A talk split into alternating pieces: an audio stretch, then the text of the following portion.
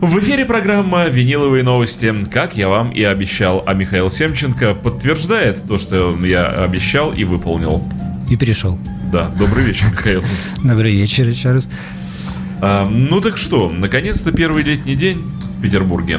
Ну, в общем, да, на самом деле хороший день. Э, Я не буду его портить своими шутками про новости, которые я сейчас слушал. Э, А, вы, Михаил, далеки от народа? Про Вот бомбу в мотоцикле 12 века, припаркованную у скоростной мечети.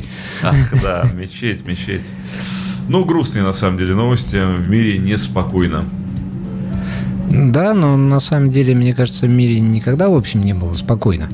А спокойно ли в магазине Imagine Club, что расположен на улице Жуковского 20?